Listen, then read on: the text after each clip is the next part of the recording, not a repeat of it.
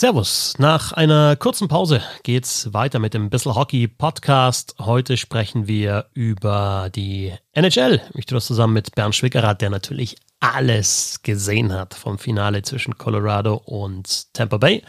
Bevor es losgeht, der Hinweis auf das Crowdfunding. Bissl Hockey ist unabhängig, Bissl Hockey ist werbefrei. Ihr könnt diesen Podcast und das ganze Projekt unterstützen, am besten über Steady. Steady.de slash Bissl Hockey. Da könnt ihr Teil der Bissl Hockey Fankurve werden, ab einem Euro pro Monat. Oder ihr tut das Ganze über paypal.me slash support Bissl Hockey oder auch direkt mit einer Überweisung oder einem Dauerauftrag. Alle Infos dazu in den Show Notes und jetzt rein in die Show. Viel Spaß!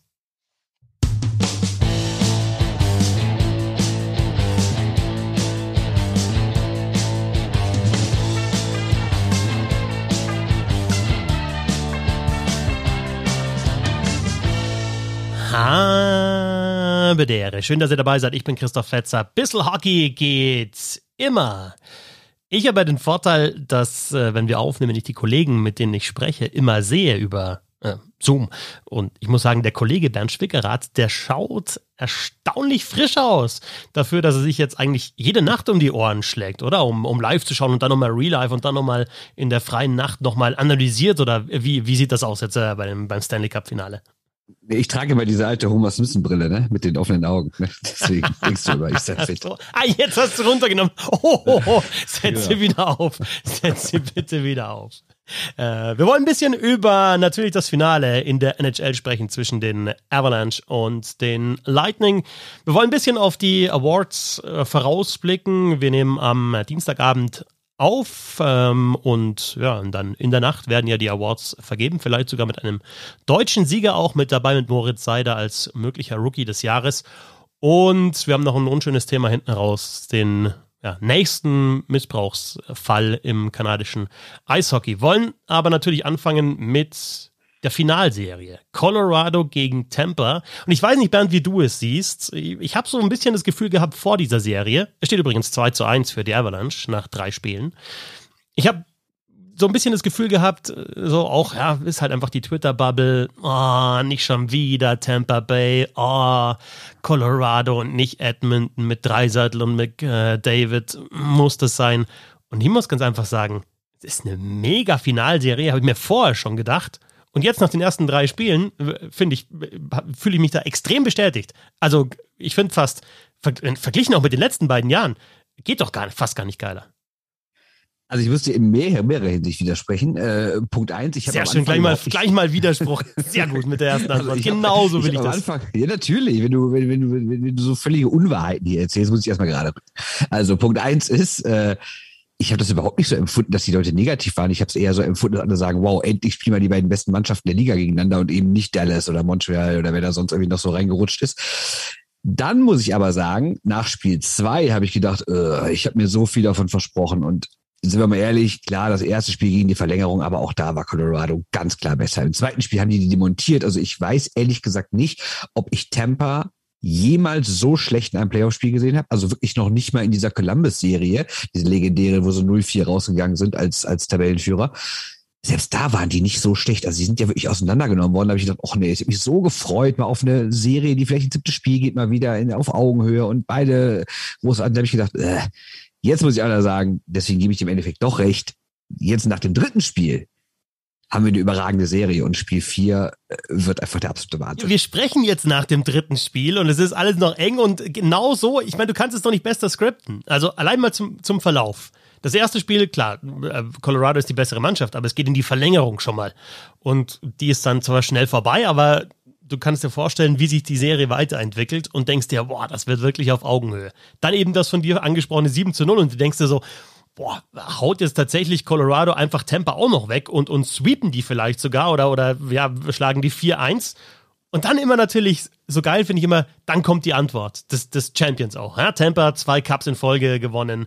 Du weißt irgendwie auch, das lassen die sich nicht gefallen und die kommen zurück. Und das machen sie dann auch und gewinnen dann das dritte Spiel wirklich ja auch äh, deutlich. Ja, mit aber da muss ich 6 zu 2. Nein, aber, ja, aber Moment, wenn, wenn wir uns das Spiel angucken. Du, ja, Tampa ist besser gestartet als in den ersten beiden Spielen, weil schlechter ging auch gar nicht für deren Verhältnisse. Aber wenn wir mal gucken, direkt am Anfang, Monster Doppelsave. Ja, passt doch genau zu meiner, passt Kurz doch genau dann, zu meiner ja, Storyline. Auch Wasilewski arbeitet. Kurz danach, 0-1, wird aberkannt. Zu Recht aberkannt. Ich fand auch, es war Abseits, aber es war hauchdünn davor, kein Abseits zu sein und es war hauchdünn davor, dass äh, Herr Cooper zu spät den Videobeweis anmeldet. Trotzdem, danach wachen sie immer noch nicht auf. Das waren schon zwei Nackenschläge. Dann kriegen sie sogar noch das richtige 0-1. Und ich denke mir so, äh, jetzt könnten sie aber mal langsam. Und es klappt auch nach wie vor nichts. Und dann haben sie relativ glücklich ausgeglichen. Also ich fand bis zum 2-1, was wirklich stark herausgespielt war von Palat und Stamkos, aber bis zum 2-1 habe ich gedacht, was ist denn los mit denen? Die wollten doch heute die große Reaktion zeigen. Und da kam auch nicht viel. Also du kannst in, diese, in diesem Moment kannst du schon 3-0 zurückliegen. Und ob sie dann nochmal zurückkommen, hm, abwarten. Ja, aber auch das, was du gesagt hast, auch, auch Wasilewski mit diesem es war einfach ein Monster-Safe gegen Kompfer. Der, der erste Zwei Schuss, der war schon abgefälscht und dann, dann, dann ist er schon in der Streckung mit dem rechten Bein und geht dann nochmal aus der Streckung in die, was weiß ich, was es dann ist, Überstreckung und hält den nochmal mit dem Schlittschuh raus. Und auch bei, bei Wasilewski einfach dann die richtige Antwort auf, auf die sieben Gegentore. Er ist das zweite Mal in seiner Karriere, knapp 500 Spiele, dass der sieben Gegentore kassiert hat und das dann in der Finalserie. Und ich finde auch eine geile Geschichte irgendwie, dass er dann nicht gezogen wird. Ja? Also da ist ja auch schon spekuliert worden in, in, Podcasts in Nordamerika, dass es da vielleicht eine Abmachung gibt zwischen Cooper und Wasilewski, weil Cooper auch danach gesagt hat, er weiß gar nicht, ob der, ob der Wasilewski runtergegangen wäre vom Eis, wenn er gesagt hat, so, du gehst jetzt nach vier Gegentoren oder so. Vielleicht gibt es da tatsächlich so eine Abmachung, nee, Wasilewski zieht das einfach durch, weil er es weil braucht. Und dann reagiert genau, er halt so und dann spielt er. Ihm sagt, du entscheidest es selber. Ja, also wäre, glaube ich, clever von, von Cooper, ja, wenn du so einen Torwart zwischen dem Pfosten hast.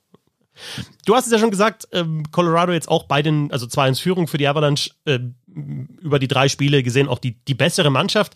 Ähm, Ganz klar. Ja, wie, wie, ja, wie, gibt es so eine entscheidende Geschichte, die dir aufgefallen ist? Oder gibt es irgendwas, wo du sagst, da, wenn sich Tampa da steigert, dann, dann können sie das vielleicht auch vom, vom Spielverlauf ein bisschen drehen und ein bisschen mehr auf, auf ihre Seite drehen. Was muss Tampa machen, um tatsächlich da richtig zurückzukommen? Weil jetzt haben sie ein Spiel gewonnen, äh, zu Hause das erste. Und äh, ja, es fehlen halt noch drei Siege und sie müssen dann auch auswärts gewinnen. Habe ich eine spektakuläre Idee und ich glaube, wenn die sich bis nach Nordamerika durchsetzt, könnte es sein, dass ich nächstes so einen Trainerjob in der NHL kriege. Ich würde Tampa nämlich empfehlen, ein bisschen häufiger den Puck zu haben. Das wäre, glaube ich, nicht ganz so schlecht. Weil äh, ich meine, äh, guck dir mal bitte an, wie die, okay, im dritten Spiel war es jetzt besser, aber auch erst ab dem zweiten Drittel fand ich es richtig gut. Anfangs fand ich auch nicht so doll und die ersten beiden Spiele brauchen wir gar nicht drüber reden, wie hilflos die sind gegen den Vorcheck von Carolina, ach Carolina sag ich schon, von Colorado und wie die gleichzeitig überhaupt keine Chance haben, in den eigenen Vorcheck zu kommen, wie oft die ins Leere gehen, wie, also Colorado hat ja überhaupt keine Probleme, hinten rauszukommen und mit Vollgas durch die neutrale Zone zu kommen. Und das eben nicht nur McCarr und McKinn, sondern diverse Leute machen das.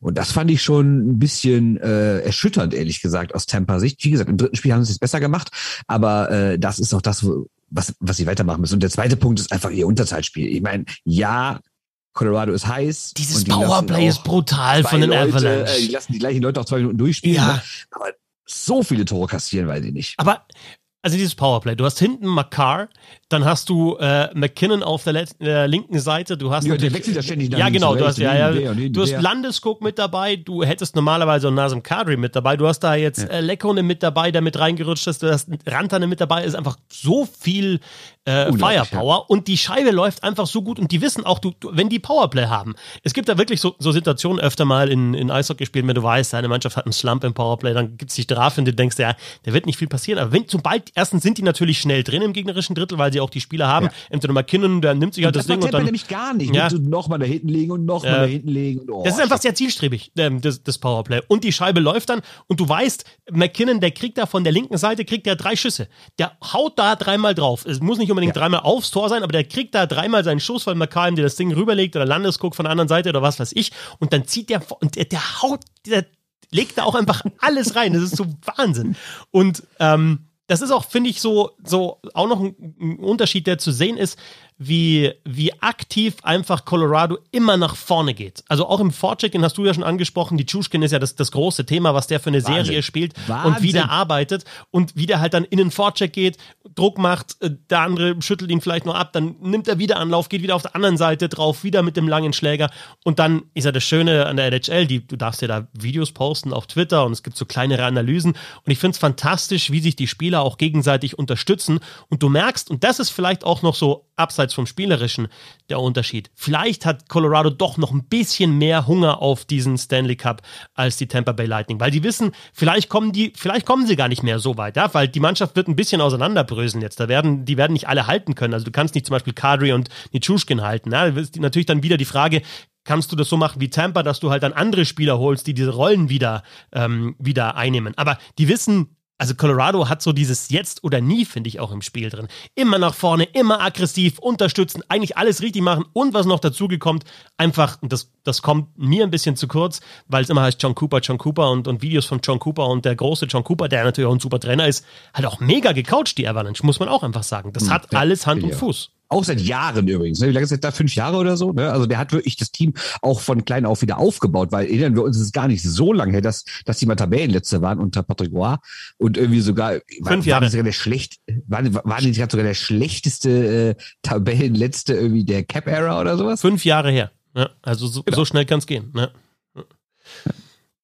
Äh, eine Sache noch zum Powerplay, was ich krass finde, das liegt natürlich auch daran, dass wir die Spiele am Fernseher gucken du siehst ja manchmal nicht den ganzen Ausschnitt und manchmal ist die Kamera etwas weiter nach oben, dass du den unteren Teil der Bande nicht siehst oder nach unten, du siehst den oberen Teil der Bande nicht. Und dann geht ja so ein Puck in die Runde und du denkst, ach, der geht raus.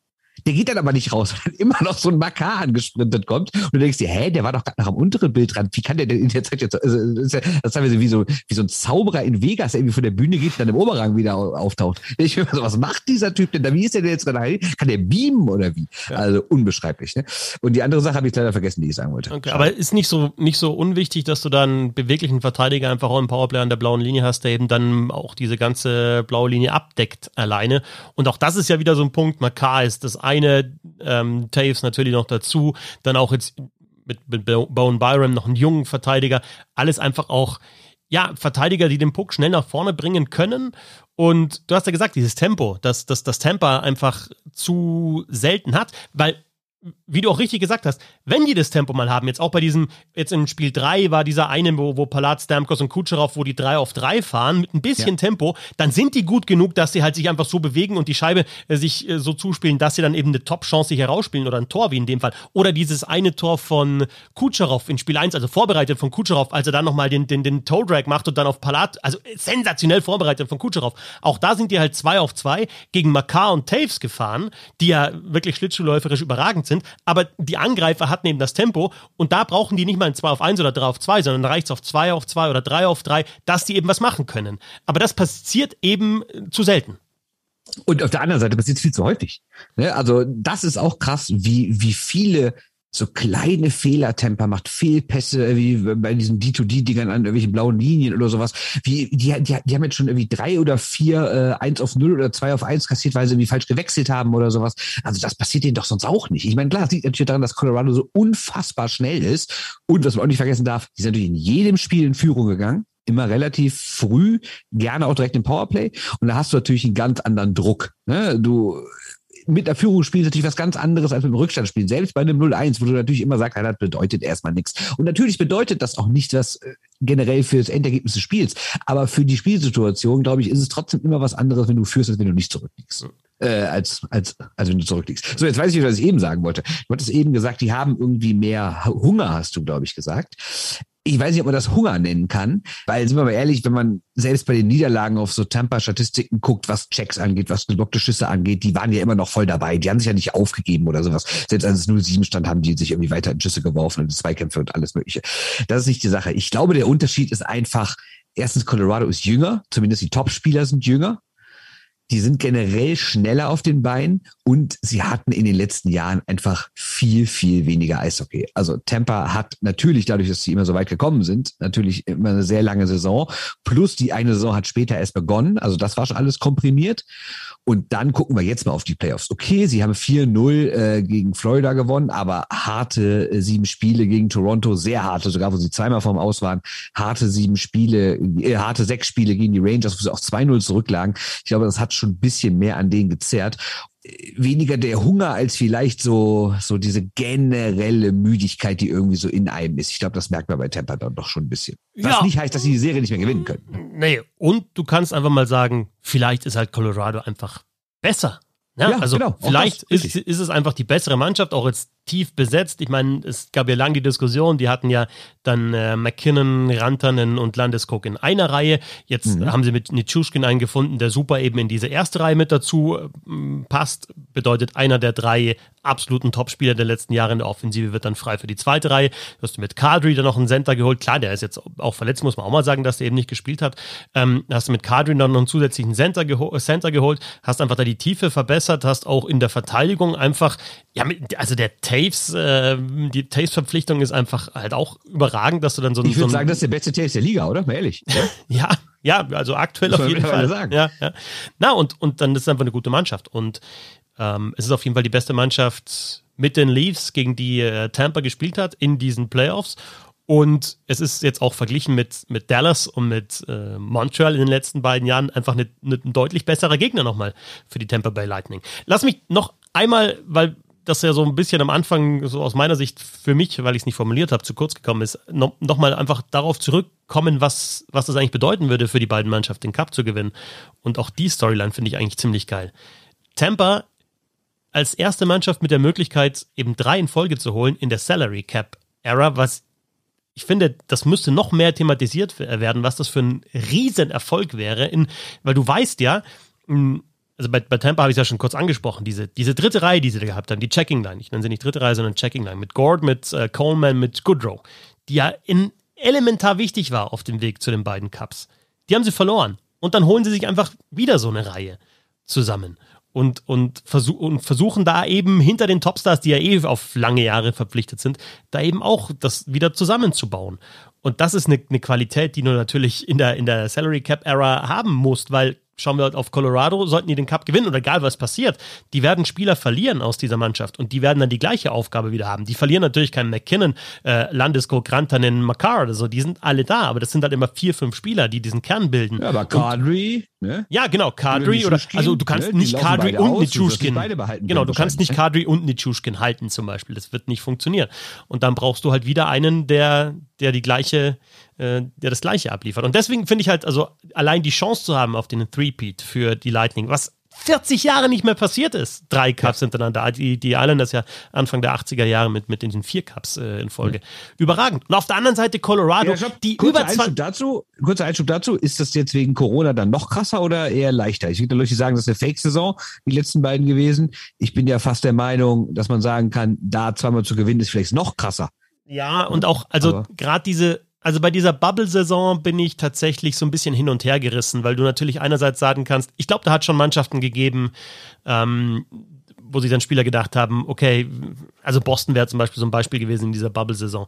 Da, da kann ich mir vorstellen, im Hinterkopf, ganz, ganz hinten, dass du vielleicht ja nicht mehr alles gibst, weil du weißt, du hast den Stanley Cup schon mal gewonnen und äh, kommen Bubble-Familien äh, weg und, und dann, dann gehe ich den Schritt vielleicht nicht mehr. Ähm, auf der anderen Seite ist es dann für eine Mannschaft ja umso schwieriger, diese Wochen zusammen zu bleiben und eben dann auf so viel zu verzichten und auch in leeren Stadien zu spielen, ganz, ganz komisch und dann trotzdem das so durchzuziehen. Also ich weiß nicht, was da, was da höher wiegt, aber dann in dieser kompletten Phase eben die zwei Cups zu holen, weil das erste war eine Bubble-Saison, aber das zweite wäre auch noch eine Corona-Saison. Ja, das ist schon, schon herausragend. Ob es jetzt, ich finde einfach dieses, diese Möglichkeit auf drei hintereinander finde ich einfach Wahnsinn. Allein schon das verglichen mit, ja, mit anderen Teams. Der, äh, Lars, hat, äh, Lars Marendorf hat ja vor dem Finale gefragt, was sind so die, die großen Dynastien jetzt auch, äh, was natürlich schwierig ist, ähm, ähm, die Cap-Era zu vergleichen mit irgendwie 80er oder 90er Jahre oder dann noch weiter zurückgegangen, die Canadiens und so weiter. Aber das, das was Tampa da jetzt macht aktuell, gehört da für mich schon all-time eigentlich sehr, sehr weit nach vorne. Absolut, weil du darfst ja auch nicht nur vergessen, dass es, wenn sie gewinnen, nicht nur drei Meisterschaften waren, sie waren ja auch noch mal im Finale, noch zwei, dreimal im Halbfinale. Ja, also äh, das ist ja jetzt nicht, dass du sagst, okay, die hatten jetzt drei gute Jahre, sondern nee, die sind ja irgendwie seit 2015, 16 sind die ja richtig gut. Genau. Und Dann sind sie 17 einmal nicht in die Playoffs gekommen, was natürlich für alle deutschen Eishockey-Fans schön war, weil dann die ganzen Stars alles zur WM kamen. Ähm, aber äh, vorher und nachher immer ein absolutes Top-Team gewesen. Ne? Genau. Und diese eine Saison, klar, da sind sie in der ersten Runde dann gegen Columbus raus, aber da haben sie 62 Siege geholt und damit den, den, den Rekord der Red Wings Mitte der 90er. Und da gab es ja noch kein Salary Cap und das war ein absolutes Super-Team und in diesen Rekord haben, haben sie eingestellt, ähm, was, was Siege in der Regular Season anbelangt. Also wenn man das auch noch mit dazu nimmt, pff, äh, ja, einfach brutal einfach, finde ich, finde ich richtig stark. Und das ist Tampa und auf der anderen Seite Colorado und das ist ja auch eine Wahnsinnsstory. Er hat immer wieder äh, gescheitert jetzt die letzten Jahre. Die, die Topspieler waren ja schon da. Gut, Makar ist dann ein bisschen später dazugekommen, aber der McKinnon ist jetzt auch schon ein paar Jahre da und hat äh, individuelle Auszeichnungen gewonnen, aber nicht den, Stanley, Salary, äh, den Stanley Cup. Ähm, und äh, das haben Salary wir auch schon. Gewinnt auch nicht mehr den, den, den Salary Cup gewinnt das eigentlich auch nicht mehr. Ne? Ähm, aber das hatten wir jetzt auch schon äh, öfter mal, ja. Capitals oder ähm, dann, dann auch St. Louis Blues. St. also Louis, bei, den, ja. bei, den, bei, den, bei den Capitals natürlich, ja, immer so das Drama, als scheiden die schon wieder aus, obwohl sie eine super Regular Season gespielt haben und St. Louis ja sogar in einer Saison, also von, vom letzten Platz dann bis zum Stanley Cup. Also irgendwie scheint das so ein bisschen dazu zu gehören, das kann man ja schon lernen aus den Playoffs.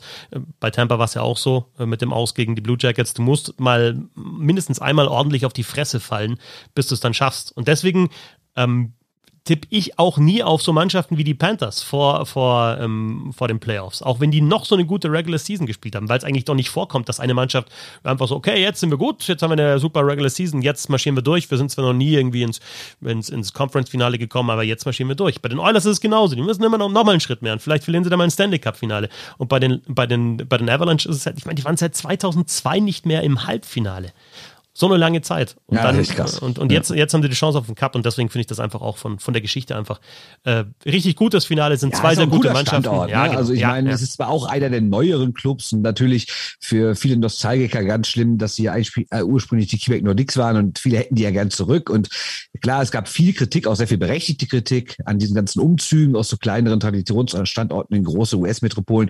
Aber ich glaube, dass Denver in Colorado, Rocky Mountains, dass dort Eishockey irgendwie gespielt werden kann. Ich glaube, da kann sich niemand drüber beschweren. Ne? Gut, äh, drei Spiele rum, also in dem Moment, in dem wir sprechen, am Dienstagabend und ähm, wird kein Sweep und mal schauen, wie, wie lang diese Finalserie zwischen Colorado Ja, aber jetzt ist ja genau die große Frage. Ich meine, das ist ja jetzt, ich meine, Spiel 4 ist immer das Beste in, in der Playoff-Serie über sieben Spiele, weil es entweder immer nur 2-1 oder 3-0 stehen kann. Also entweder ist es vorbei oder es ist mega spannend. Aber die große Frage ist, vor was stehen wir denn das eigentlich? Ist Colorado immer noch der klare Favorit, weil sie ja irgendwie schon über die gesamte Spielzeit bisher klar dominant sind? Das heißt, gewinnen sie jetzt irgendwie wieder und dann kannst du sagen, ja gut, dann haben sie irgendwie ein Spiel mehr ab dem zweiten, dritten nicht gut gespielt. Im Endeffekt führen sie dann 3-1, fahren nach Hause, holen das Ding dann zu Hause. Oder sagst du, naja gut, wenn Tampa jetzt diesen Schwung mitnimmt. Und du hast ja auch ein bisschen gemerkt, finde ich, dass Colorado so ein bisschen angepisst war. Das war ja keine normale Niederlage. Es gibt ja schon die ersten, die sagen, Colorado hat verlernt, wie es ist, ein Spiel zu verlieren. Das finde ich ein bisschen übertrieben. Aber wenn man mal guckt, äh, wie viel die in letzter Zeit gewonnen haben, ist es echt lang her, dass sie mal irgendwie beleidigt nachher in der Kabine saßen.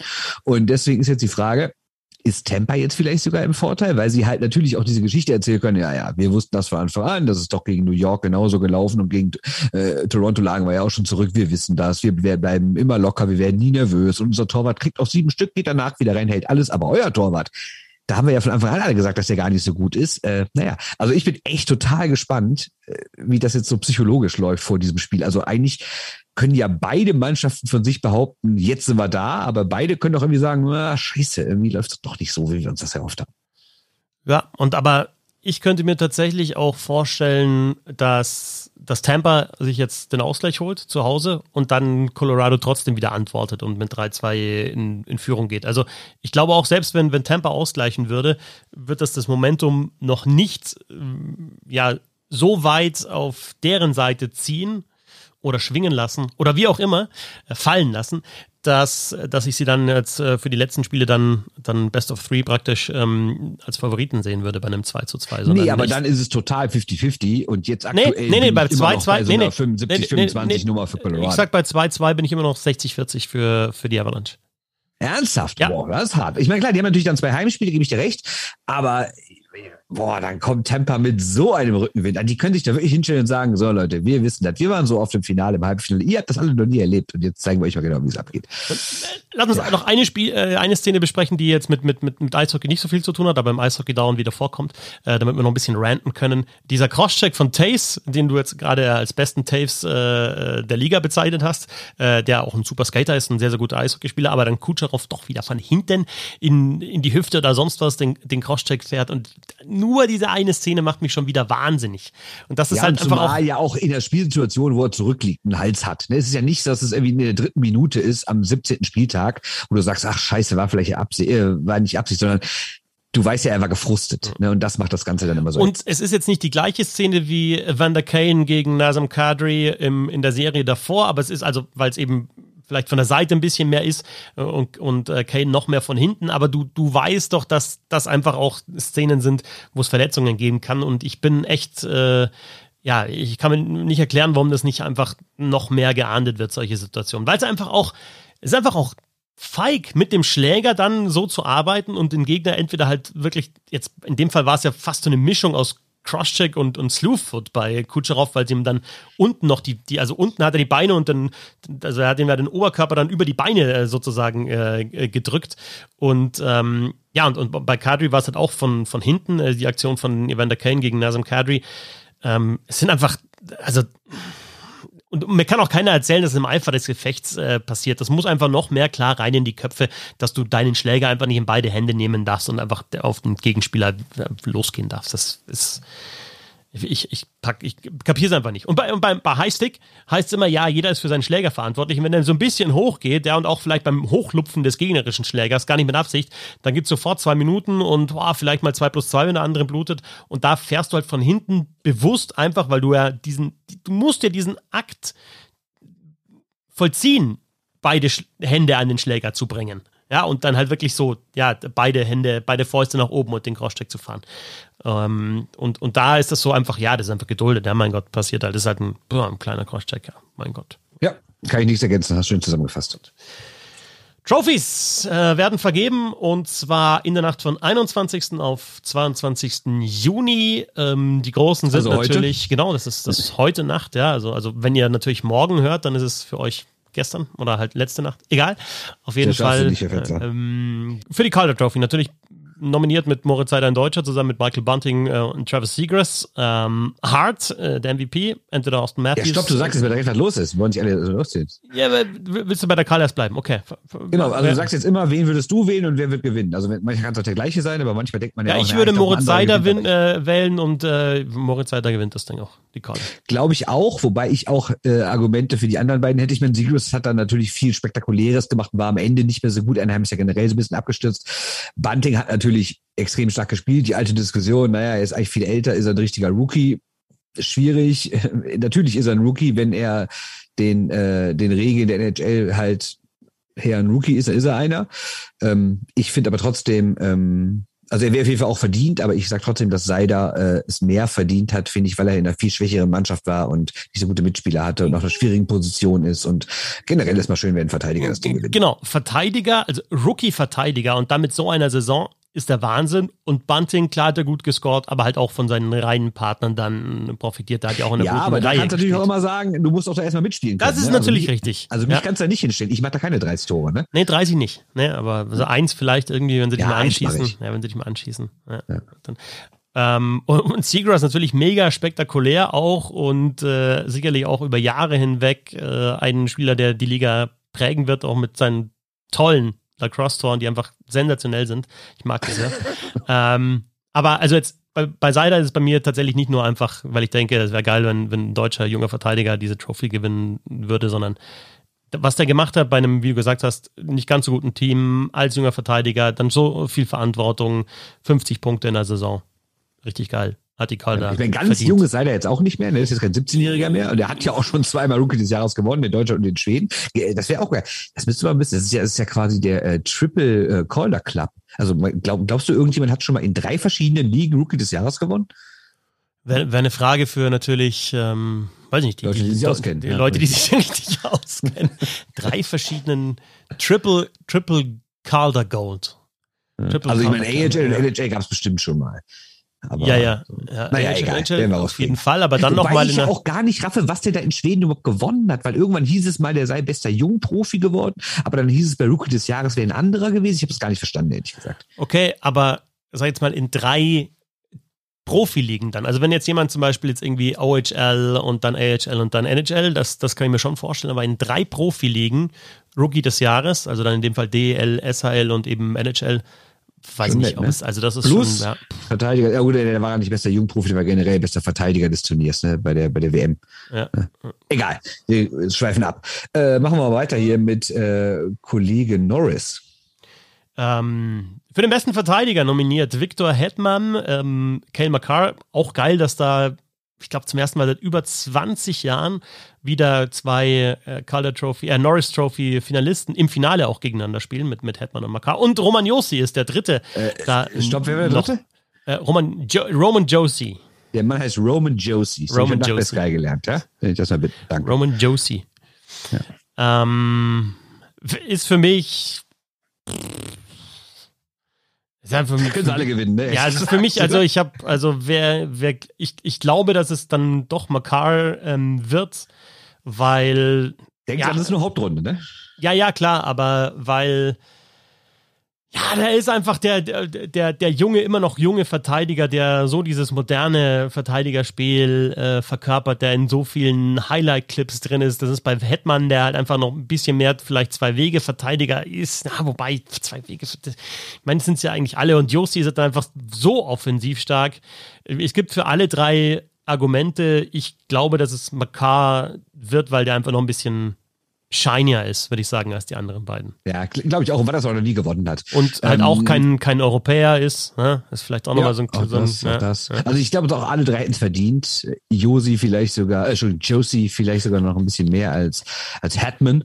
Aber ähm, ja, ich glaube auch Makar machen. Weiter, äh, Visina. Ja, genau. Die, die, machen wir bloß, um die Namen kurz mal auszusprechen. Ja. Jacob Markstrom, Ja. Justus Saros und Igor Sturkin. Sturkin. Ja. Ja. ja, gut, brauchen wir nicht diskutieren. Nee, die ersten beiden waren auch super, aber Shesterkin, was der halt für eine Saison spielt, ist Genau. ja nicht von dieser Welt. Natürlich das, wird er das Ding das, ist denn, die anderen beiden waren auch gut, Trophy. Die, die sind da. Äh, Shesterkin. Würdest du auch sagen, dass Shesterkin, dann springen wir gleich zu Hart, ähm, die Harts verdient hätte? Also, das ist die eine Sache. Und glaubst du, dass er sie gewinnt? Äh, Shesterkin äh, nominiert mit äh, Conor McDavid und Austin Matthews. Also, äh, verdient hätten sie alle drei, wenn es wirklich nach dieser, es kommt ja die alte Diskussion, geht es da um den besten Spieler oder geht es da um den wirklich wertvollsten? Also ich glaube, wenn du Matthews bei Toronto rausnimmst, McDavid bei Edmonton und Chesterkin bei New York, werden die Rangers am meisten leiden. Das hört sich bescheuert an, weil niemand will Matthews oder McDavid nicht in seinem Team haben, wenn er eigentlich zum Kader gehört. Aber wenn wir wir haben ja im Laufe Saison häufiger mal gesagt, die Rangers sind so ein bisschen eigentlich, spielen sie besser, als sie eigentlich sind, weil sie haben sehr viel Powerplay äh, profitiert. Und was dieser Mann dieses Jahr irgendwie above expected oder was auch immer alles gehalten hat, das war ja unglaublich. Also er hat ja, der, also ich, die Zahl ist jetzt das Blaue, aber der hat ja wahrscheinlich zehn Spiele im Alleingang gewonnen. Und ähm, er war der Hauptgrund dafür, warum die Rangers so eine starke Saison gespielt haben. Was nicht heißt, dass McDavid oder Matthews schlecht waren. Ich würde es auch Matthews gönnen und äh, auch äh, wäre es auch für, für die Leafs, die ja nicht viele Einzeltrophäen in ihrer langen Historie gewonnen haben, wäre es auch was Historisches, wenn mal einer die Hart gewinnen würde mal wieder. Finde ich eine schöne Sache. Ähm, und auch McDavid hat es immer verdient, wenn man sieht, wie viel der gescored hat dieses Jahr und auch wie wichtig der für ist. Aber trotzdem sage ich, Shesterkin, ah, ist natürlich auch meine Torwartliebe. Ne? Ja, also wenn wir es vom wirklich als most valuable Player für sein Team ähm, nehmen, also der hat ja auch die Rangers ins Halbfinale geführt, die wären nie so weit gekommen, wenn sie nicht so einen überragenden Torwart äh, gehabt hätten. Ähm, da da, da gibt es eigentlich nur, nur Argumente für Shesterkin. Aber ich finde, ich würde jetzt auch nochmal für Matthews einfach ein Argument machen, über 100 Punkte und eben diese 60 Tore, diese magische Grenze. sagen, 60 Tore sind genau. halt auch mal echt Und Marke, eben, ne? auch wenn es während der Saison war, auch 50 in 50, äh, also nicht vom, von, von Anfang Ja. der Saison weg, sondern aber 50 Tore in, in 50 Spielen äh, geschossen. Auch wenn jetzt insgesamt so die, die Anzahl der Tore nach oben gegangen ist. Also ähm, ich würde sie tatsächlich, ähm, ich würde sie tatsächlich in, in dieser Saison Austin Matthews dann geben, die die MVP-Trophy, die Hart-Trophy. Wobei McDavid jetzt mit 123 Punkten auch nicht so schlecht war. Ja, ne? Also, ja, ist alles krass. Also, also alle drei werden in Ordnung, aber ich sag Shesterkin. Und dann gibt es also ja noch. Das heißt aber nicht, dass ich glaube, dass er sie holt. Ich glaube, dass Matthews gewinnt. Aber ich, wenn, hätte ich eine, eine Stimme, würde ich die Chesterkin geben. Und da gibt es noch eine Trophy, die mir total am Herzen liegt. Das ist die, äh, die Selkie Trophy und äh, wisst ihr alle, Anfang Juni schon vergeben an so Patrice äh, ne, Bergeron. Patrice Bergeron tatsächlich ähm, hat Davy zum Selke Trophy. elf Spielzeiten in Folge nominiert und ähm, eben. Ja, ich habe natürlich recht, die haben sie dieses Jahr schon vergeben. Ja, ja, zum, zum, zum fünften Mal. Ja, ja, zum fünften Mal Bergeron. Ja. Sag ich doch gerade. War, war du irgendwas anderes gedacht? Nee. Nee, nee, ich hast recht, Entschuldigung, mein Fehler. Gut, dass man einen Podcast schneiden kann. okay, das äh, zum Finale in der NHL und natürlich auch zu den Trophies. Und dann haben wir ja, ein unschönes Thema, ähm, Bernd. Es ist ja vor ein paar Wochen schon wieder rausgekommen, dass es äh, den, den nächsten Missbrauchsfall, muss man sagen, im kanadischen Eishockey gegeben hat. 2018 im. Gegeben im, haben soll, müssen genau, wir sagen, Gegeben ne? haben soll, muss man immer noch sagen, ja, genau. Ähm, von Spielern, äh, Spieler beteiligt, die 2017, 18, also 2018, Anfang 2018 bei den World Juniors auch mit dabei waren. Dann war das im im, im Rahmen eines Golfturniers, dass das äh, passiert sein soll. Und als ich vor ein paar Wochen dann die, die Anschuldigungen da eben gelesen habe, da ist mir schon wieder richtig schlecht geworden. Also wirklich, also äh, schlimmer Missbrauch einer Frau, die dann eben auch geklagt hat. Und jetzt hat es ähm, eine Anhörung gegeben, Bernd. Und ich habe so das Gefühl, dass es wieder so ist, wie es auch die letzten Male war, ähm, dass ja, einerseits so, so ein bisschen versucht wird, da ähm, Licht ins Dunkel zu bringen, aber trotzdem so gleichzeitig auch das Ganze so halb unter den Tisch gekehrt wird, oder? Ist das nur ein ja, es ist ein bisschen anders als jetzt der Fall in Chicago, wo ja wirklich ähm, der Mensch, der dann zum Opfer wurde, da rausgekickt wurde und da, und da eine regelrechte Omerta herrschte. Ähm, Hockey Canada, was man denen zugutehalten muss, ist, sie haben relativ schnell reagiert. Sie haben äh, die Polizei verständigt, als sie davon erfahren haben, noch direkt danach. Sie haben eine unabhängige Untersuchung in Auftrag gegeben bei einer Kanzlei aus Toronto. Ähm, das hört sich erstmal gut an und sie haben wohl so, wie man es auch hörte, gestern bei dieser Anhörung, das, also das war eine Anhörung in einer politischen Kammer in äh, in Kanada. Da war unter anderem der Sportminister und von vielen Parteien waren da anscheinend die Sportexperten oder die Missbrauchsexperten und Jugendexperten, wie auch immer, und haben dann da Fragen gestellt an halt äh, die, den Vorstand quasi vom kanadischen Eishockeyverband. Und ja, auf manche Fragen konnten sie gut antworten, auf manche haben sie sich ziemlich reingeritten, teilweise auch blamiert. Äh, wir wissen ja alle, wie höflich die Kanadier sind. Da wurde immer noch alles bei jeder Frage und Danke und Bitte oder so, aber da gab es dann auch mal echt ein paar scharfe Worte und ein paar, paar harte Fragen, muss man sagen. Und also, um das zusammenzufassen, sie haben am Anfang ein paar gute Sachen gemacht. Sie haben halt, wie gesagt, diese Untersuchung in Auftrag gegeben. Sie haben jetzt nicht versucht, das direkt irgendwie unter den Teppich zu kehren, sondern haben gesagt, wir müssen das aufarbeiten. Aber Daraus ist nie was geworden. Die Polizei hat äh, die Ermittlungen eingestellt, was wohl auch daran lag, muss man äh, zur Wahrheit aber sagen, dass das Opfer, die Frau, wohl nicht aussagen wollte. Aber auch diese andere Untersuchung von dieser Kanzlei ist ins Leere gelaufen. Da ist jetzt nie irgendwie was sogar veröffentlicht oder äh, abschließend irgendwie zusammengefasst worden. Und das sagen Beobachter und das sagen auch Politiker und Politikerinnen da gestern, liegt einfach daran, dass Hockey Canada diese Spieler nie dazu verpflichtet hat, an dieser, an dieser Befragung oder dieser Untersuchung teilzunehmen. Sie haben es ihnen quasi offen gelassen. Also es wurde dann gesagt, ja, wir haben gesagt, bitte nehmt da teil und so, aber es gab keine Pflicht. Das heißt, die, es haben wohl relativ viele Spieler auch erst dann gar nicht dran teilgenommen und deshalb ist diese ganze Untersuchung natürlich wertlos, weil viele Leute einfach, die was wissen, schweigen, weil sie halt gar nicht erst befragt werden, weil sie niemand dazu drängt, dass sie befragt werden. Jetzt muss man natürlich sagen, rein juristisch ist das sauber. Es muss sich ja auch, sonst muss ja niemand selbst äh, belasten oder seine Familienmitglieder oder sowas. Das ist ja auch vor deutschen Gerichten so, wenn ich richtig informiert bin, dass man die Aussage verweigern kann, in bestimmten Fällen. Aber es geht ja vielleicht auch gar nicht darum, direkt juristische Konsequenzen anzudrohen. Aber bei Hockey Canada, das hat zum Beispiel Elliot Friedman heute im, ähm, im 32 Thoughts äh, Podcast gesagt, Hockey Canada hätte ja zu den Spielern einfach sagen können, okay, ihr müsst nicht aussagen. Aber jeder, der nicht aussagt und nicht dabei hilft, diesen schlimmen Fall aufzuklären, der spielt nicht mehr bei uns. Und das ist halt wohl nicht geschehen. Und so gesehen konnten die Spieler sich denken, na gut, da ist irgendwie Scheiße gelaufen. Entweder war ich selbst dabei oder ich weiß davon. Und naja, ich muss dazu nichts sagen. Wir tun einfach so, als wären nichts gesehen. Da ist zwar eine Untersuchung, aber der muss ja nicht teilnehmen. Ne? Und dann läuft, und dann verläuft ihm Sande und dann war es das irgendwie so. Wenn wir uns den, den Kader anschauen von, von diesem Turnier 2018 World Juniors, da haben wir dabei Carter Hart im Tor, wir haben unter anderem Kale McCarr in der Verteidigung, wir haben äh, Drake Batherson im Sturm, wir haben Rob Thomas, also da sind nicht nur Spieler dabei, die jetzt in der NHL spielen, sondern die halt auch wirklich gute NHL-Spieler sind, bekannte NHL-Spieler sind.